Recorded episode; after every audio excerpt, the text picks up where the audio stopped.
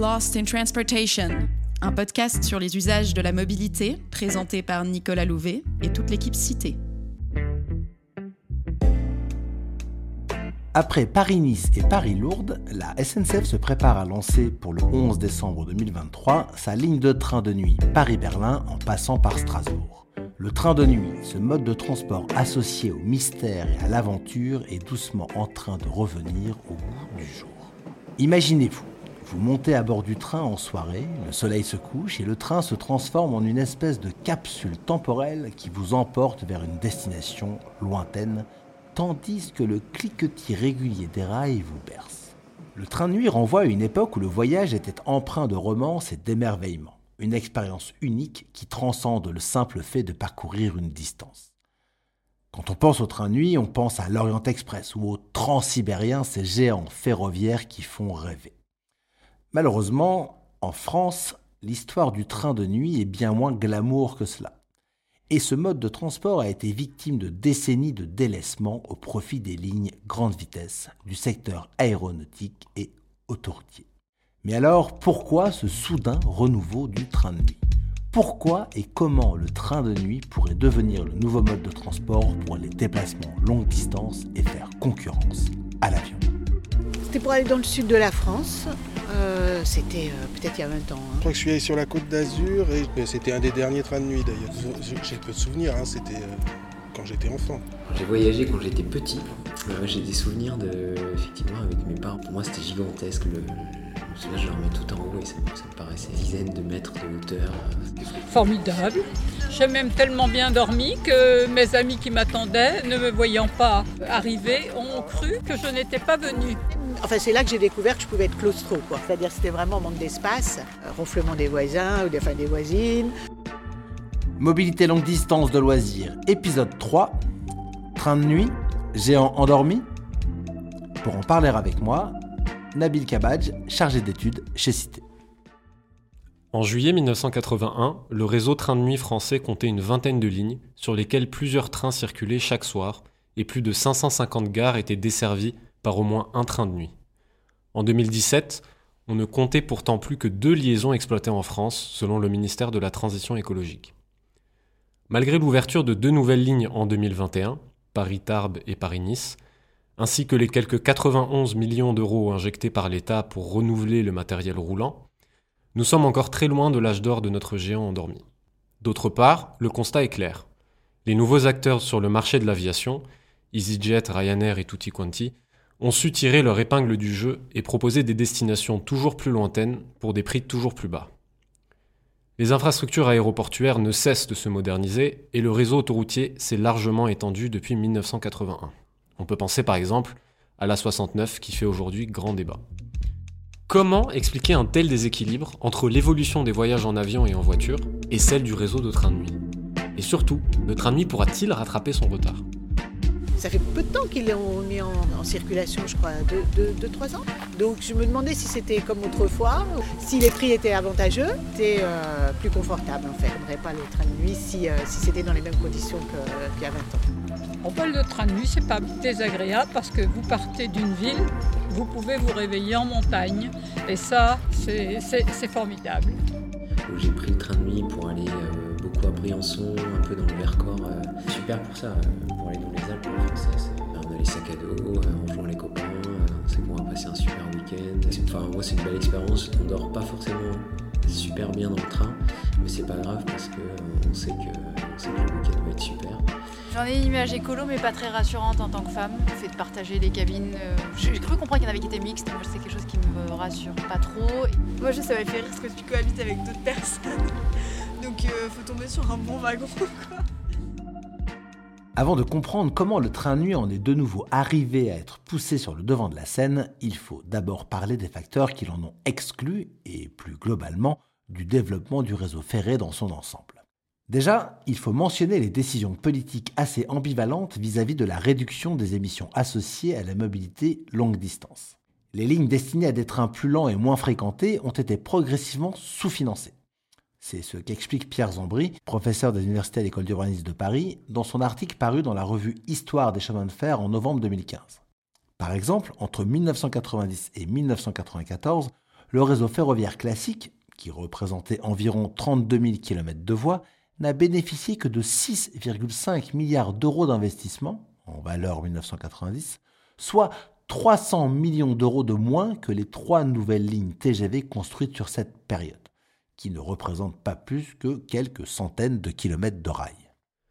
Comme le disait ma grand-mère, il n'y a pas de fumée sans feu, et il n'y a jamais de feu sans pyromane. Parce qu'en plus du déséquilibre important des travaux d'investissement entre réseau classique et réseau grande vitesse, l'État et les collectivités n'ont contribué au financement qu'à hauteur de 12%, ce qui a bien sûr eu pour effet de faire exploser l'endettement de la SNCF. En d'autres termes, cette obsession qu'ont eue les décideurs politiques pour la rentabilité des lignes grande vitesse et le financement risqué de ces investissements, complètement déséquilibrés sur le territoire national, plonge la SNCF dans un engrenage vicieux. L'explosion de la dette entraîne un besoin de recettes accrues, qui est lui-même comblé par les lignes les plus rentables, c'est-à-dire celles qui sont à la source même du problème. Le grand perdant de cet historique financier est donc le réseau ferroviaire classique, dont le réseau train de nuit. La réforme ferroviaire de 1997 n'a rien arrangé, puisqu'elle a simplement reporté une partie de la dette colossale au gestionnaire d'infrastructures Réseau Ferré de France, qui n'a pas non plus bénéficié de subventions lui permettant de réduire le niveau d'endettement. Résultat, les seuls développements du réseau qui ont pu être réalisés sont ceux financés par l'État et les collectivités, et ils concernent essentiellement les lignes à grande vitesse, celles qui sont rentables. Pour mieux illustrer le propos, Pierre Zambry fait un parallèle assez ingénieux entre le développement du réseau ferroviaire et celui du réseau routier. Si le TGV est l'autoroute des trains, ils ne jouent pas le même rôle au sein du réseau ferré. En effet, les autoroutes sont des infrastructures complémentaires au réseau routier local. Les connexions entre routes nationales et autoroutes sont nombreuses, régulières, et le passage de l'un à l'autre est facilité. Ainsi, les autoroutes ont une retombée positive sur l'ensemble du réseau routier. Dans le cas du réseau ferré, c'est le phénomène inverse qu'on observe avec les responsables commerciaux de la SNCF qui ont décidé de se focaliser sur des lignes de plus en plus longues et sans arrêt, toujours selon la logique qu'un voyageur qui part plus loin, c'est un voyageur qui engrange plus de recettes. À côté de ça, n'oublions pas tous les cadeaux qui sont faits à l'aviation, comme le fait que le kérosène soit le seul carburant à échapper à toute taxation, alors même qu'en 2019, Ryanair fait son entrée dans le top 10 des plus gros émetteurs de CO2 d'Europe. Bien que la Convention de Chicago datant de 1944 fixe la règle pour les vols internationaux, rien n'empêche en droit nos décideurs politiques de soumettre le kérosène consommé lors des vols domestiques à la TICPE. Cette taxe dont l'augmentation pour les carburants routiers a fait tant parler lors du mouvement des Gilets jaunes. Au contraire, comme le souligne un amendement de l'article 8 du Code des impositions sur les biens et services, soumettre les vols domestiques à la TICPE permettrait 1. de supprimer une dépense néfaste au climat, ce qui économiserait à la France 3,6 milliards d'euros, et 2 de rétablir une fiscalité socialement plus juste et davantage conforme aux objectifs de lutte contre le dérèglement climatique. Cet amendement a cependant été rejeté le 17 novembre 2022. Les compagnies aériennes peuvent donc se réjouir, elles ne paieront pas de TCPE pour l'instant. En résumé, l'oubli du train de nuit est le fruit de mauvais financements sur le réseau ferroviaire et d'un secteur de l'aviation de plus en plus puissant et toujours choyé par nos politiques. Mais qu'en est-il aujourd'hui? Dans un contexte d'urgence climatique, comment est-ce que le train de nuit est doucement en train de se réveiller? Et le réveil n'est-il pas trop timide compte tenu des enjeux? Votre attention s'il vous plaît. Je vous souhaite la bienvenue à bord du train Intercité de nuit numéro 5773 à destination de Nice-Ville. Longue vie Paris-Nice et bon voyage à toutes et à tous. C'est ce qu'annonce Jean Castex, ancien Premier ministre, à bord du train de nuit Paris-Nice lors de son inauguration le 20 mai 2021. Symboliquement, le geste est puissant. Le Premier ministre se mêle aux voyageurs et est lui aussi bercé par le roulis régulier du train de nuit. Au-delà du geste, il faut également saluer les investissements et avancées qui ont pu être réalisés depuis 2018 sur le réseau des lignes de nuit. On pourra notamment mentionner la modernisation des wagons-lits sur les lignes Paris-Briançon et Paris-Rodez pour la modique somme de 44 millions d'euros, l'ouverture des lignes Paris-Nice ou encore Paris-Tarbes, 100 millions d'euros d'investissement, ou encore le plan d'investissement France Relance qui prévoit près de 100 milliards d'euros investis dans le ferroviaire d'ici 2040. Même s'il faut reconnaître que cette somme ne concerne pas que les lignes de train de nuit. Enfin, on peut aussi penser aux quelques investisseurs privés, comme la start-up Midnight Train, qui pensent avoir trouvé la solution pour enfin rendre le train de nuit rentable. En faire un hôtel de luxe sur roue avec un service exceptionnel, ce qui permettrait de se différencier du TGV et de justifier un prix plus élevé en replaçant le train de nuit au cœur de son folklore merveilleux et romanesque. Certes, mais le vrai potentiel du train de nuit ne vient pas des quelques timides plans d'investissement jusqu'ici entamés, ou encore des annonces grandioses de relance du réseau ferroviaire. Non. Le vrai potentiel du train de nuit est dans le changement de comportement qui s'opère du côté des voyageurs. Déjà, on sait qu'une forte proportion des usagers du train de nuit sont des voyageurs convaincus par le mode, ou en tout cas des voyageurs qui se refusent à prendre l'avion. C'est ce que révèle l'étude sur fonds propres réalisée par Cité Bureau de Recherche en 2019, intitulée Mobilité longue distance et choix modal en Europe. Notre recherche a révélé que pour 60% des trajets réalisés en train de nuit, le voyageur ou la voyageuse choisit ce mode car il ou elle refuse de prendre l'avion. Pour 19% des trajets, c'est l'absence de liaison aérienne qui fait opter pour le train de nuit.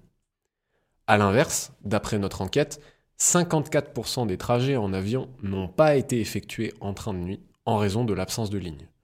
En résumé, les usagers de l'avion seraient majoritairement prêts à voyager en train de nuit, si le réseau le permettait, et les usagers du train de nuit montrent un rejet assez fort du voyage en avion.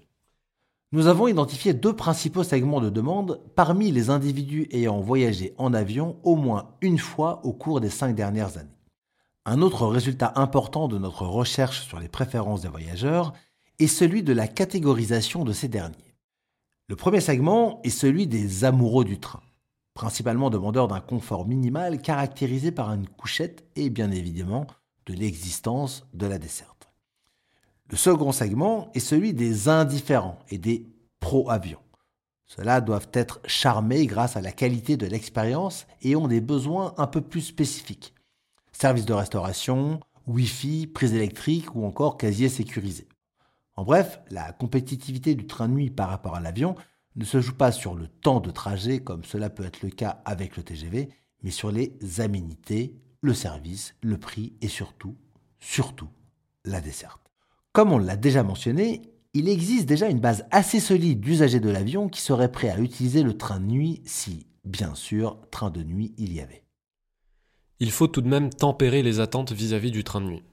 Actuellement, ces usagers sont des individus aux revenus plutôt intermédiaires, mais avec un niveau de diplôme et un capital culturel élevé, avec des valeurs écologiques fortes.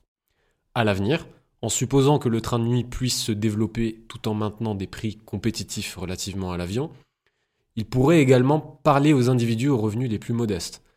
En revanche, c'est au sein des populations plus aisées que l'avion l'emporte sur le train. Nous avons justement mesuré la propension à payer des individus pour les divers services proposés par le train de nuit.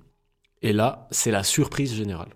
Les individus les plus riches, habituellement ceux avec la propension à payer la plus élevée, montrent une certaine indifférence pour ces services et une faible volonté de payer pour. Cette réaction semble relever d'un habitus ou encore d'une préférence naturelle des individus les plus riches pour l'avion, plutôt que d'un réel différentiel de confort entre l'avion et le train de nuit. Bref, ces gens-là sont tellement habitués à voyager en avion que les services les plus luxueux du train de nuit en deviennent une condition minimale à son usage. C'est pourquoi ils ne sont pas encore prêts à payer plus pour ces services. L'avion, moi, je... Enfin, je suis moitié mauricienne, donc en fait, je le prends quand même assez souvent, enfin, au moins une fois par an sur des longs courriers de plus de 12 heures pour aller voir ma famille. Pas écolo, je le reconnais, mais après, quand on a des attaches, c'est assez difficile, je trouve, d'avoir un positionnement euh, complètement anti-avion. Parce qu'il y a certains vols qui sont beaucoup moins chers que, le train. par exemple, pour aller en Angleterre, euh, l'Eurostar, par rapport à des compagnies low cost. Donc c'est vrai que euh, financièrement parlant, c'est mieux, je trouve, de prendre l'avion. Mais après, par rapport aux enjeux écologiques, etc. Dans l'imaginaire, je sais pas, mais je trouve que c'est une bonne chose le train de nuit. On perd pas de temps en fait. Non, le train de nuit c'est super pour ça. Pour aller dans les Alpes françaises, c'est super. L'avion pour moi c'est autre chose. prenais l'avion pour aller faire de la montagne, ce serait forcément pour aller beaucoup plus loin. Ce serait un, autre projet et du coup ce sera plus sur le week-end, ce sera sur euh, des semaines. On en arrive donc à la conclusion de ce podcast. La clé de la réussite pour le train de nuit, c'est de ne pas répéter ce que l'on a fait pour les lignes grande vitesse. La course à la rentabilité n'est pas une solution, le train de nuit ne jouissant pas des mêmes qualités, en termes de vitesse, que les lignes TGV. Le train de nuit devrait être un choix de société et non un choix économique. Et par conséquent, on ne peut pas demander au réseau de train de nuit, ce géant endormi, de se réveiller tout seul. L'avenir du train de nuit est intrinsèquement lié à celui de l'aviation. La décarbonation de la mobilité longue distance et le développement du réseau train de nuit ne pourra pas se faire sans un accompagnement de la puissance publique, par exemple en limitant l'offre aérienne sur les petites et moyennes distances. C'est dans cet objectif que s'inscrit la suppression des vols intérieurs d'une durée de moins de 2 heures et demie, rendue officielle le 23 mai 2023. Actuellement, cette suppression ne concerne néanmoins que les liaisons Paris-Orly à Bordeaux, Nantes et Lyon. On peut donc difficilement parler d'une révolution en faveur du ferroviaire. Seul l'avenir nous dira s'il s'agit là d'une réelle volonté politique de laisser la place au train de nuit, ou bien d'un simple coup de communication de notre gouvernement. Je trouve qu'on n'a pas le sentiment du voyage quand on va en avion. C'est très court, très bref. La notion de voyage, c'est le train, prendre son temps, arriver dans un lieu différent, quelques heures après, découvrir ces beaux paysages. J'ai l'impression dès qu'on parle de, voyage un peu lointain, on pense tout de suite avion, on pense pas forcément train. Donc voilà, je sais pas si c'est le train qui est trop cher ou si c'est l'avion qui est pas assez cher. On peut déjà faire connaître le train de nuit, parce que je sais pas s'il y, en a, s'il y en a beaucoup. Persuadé.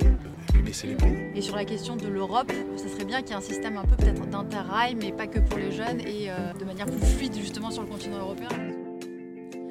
Dans le prochain épisode, nous nous intéresserons à l'impact de l'épidémie de Covid-19 sur les pratiques de voyage. Comment s'articulent les déplacements longue distance dans un contexte de post-pandémie et en quoi ce phénomène exceptionnel a-t-il changé notre vision du voyage? Et vous pouvez retrouver toutes les références mentionnées dans la description de ce podcast. On se retrouve dans un mois pour un nouvel épisode de Lost in Transportation. D'ici là, n'hésitez pas à nous rendre visite sur notre blog. À bientôt!